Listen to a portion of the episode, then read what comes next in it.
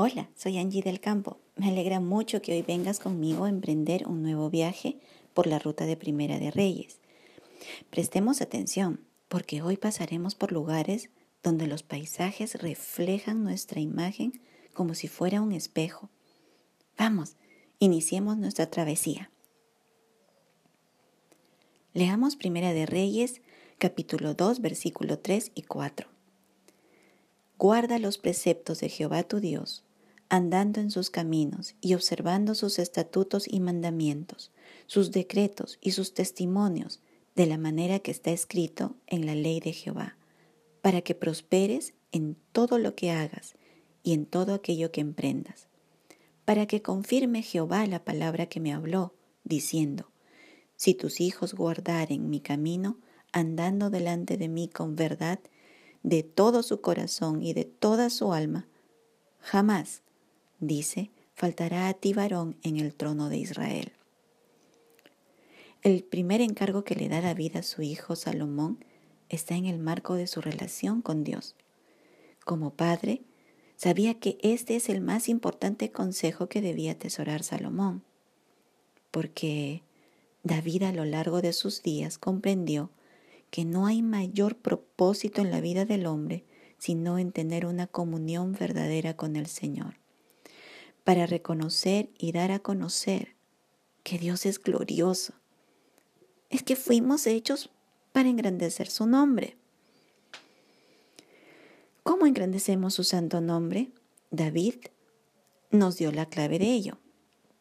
Guardando los preceptos, andando en sus caminos, observando sus estatutos y mandamientos, sus decretos y sus testimonios, de la manera que está escrito en la ley de Moisés es interesante que los verbos están en presente continuo, es decir, que son acciones que se deben realizar cada día, guardando, andando, observando la palabra de Dios.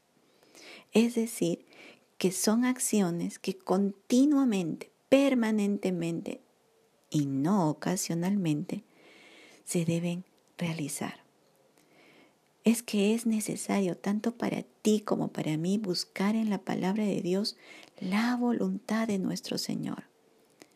Eso significa a la manera que está escrito en la ley de Moisés. Hasta aquí cualquier cristiano puede decir, oh sí, esto ya lo sé, ya me lo habían dicho, sí, lo repiten varias veces, claro, así debe de ser. Entonces surge la pregunta, si todos los creyentes sabemos que ese es el propósito de nuestra vida y la forma de llevarlo a cabo, ¿por qué la iglesia de hoy no está impactando al mundo con su testimonio? Un mártir de la fe en la Alemania nazi llamado Dietrich Bonhoeffer dijo, se supone que tu vida como cristiano haga que el impío dude de su incredulidad. Lamentablemente la vida de los muchos llamados cristianos de hoy da más bien mayor testimonio de su esfuerzo por ser cada vez más semejantes al mundo que asemejarse a Cristo. Y con esto el impío, el incrédulo, se siente más creyente que nunca tenemos que detenernos y preguntarle al Señor cómo Él nos ve. No juzgarnos a nosotros mismos, si estamos andando bien o mal, porque terminaríamos aprobándonos y esto sería una tragedia. De hecho, esto es una tragedia hoy. Que el Señor nos ayude realmente a no autoengañarnos, creyendo que estamos guardando sus preceptos, andando en sus caminos y observando sus decretos y testimonios cuando no es así. Más bien nos hemos enaltecido pensando que somos mejores que otros cristianos, que con complacencia somos creyentes liberales, modernos, sin fariseísmos, como algunos califican a los que se apartan del mundo para acercarse más a su Señor. La situación de la iglesia en general la resume muy bien un siervo de Dios llamado Aiden Wilson Tosser. Él dijo, una nueva generación de cristianos ha llegado a creer que es posible aceptar a Cristo sin renunciar al mundo. Este es un diagnóstico de un cristianismo que ha caído en una enfermedad espiritual grave y que requiere con urgencia la atención médica del Espíritu Santo en nuestros corazones. Pero solo los que se reconocen enfermos van al médico, no los que se suponen que están sanos. ¿Cuál es el síntoma de estar afectados por este mal? Cuando estamos buscando la parte bonita de la palabra de Dios. ¿Cuánto nos hubiese gustado que se hablara más de la parte que dice, para que prosperes en todo lo que hagas y en todo lo que emprendas?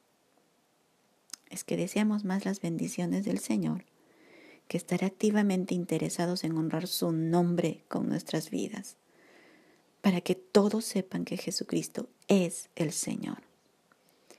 Hasta el momento de, compartir el Evangelio con los incrédulos hemos lo hemos distorsionado, haciendo de la verdad un mercado de ofertas alucinantes de bienestar antes que confrontar con el pecado.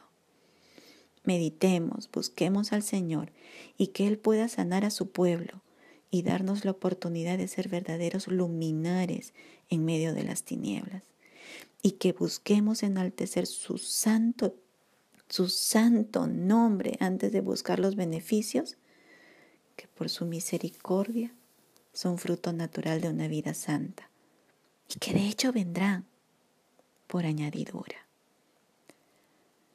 Nos vemos. Dios te guarde.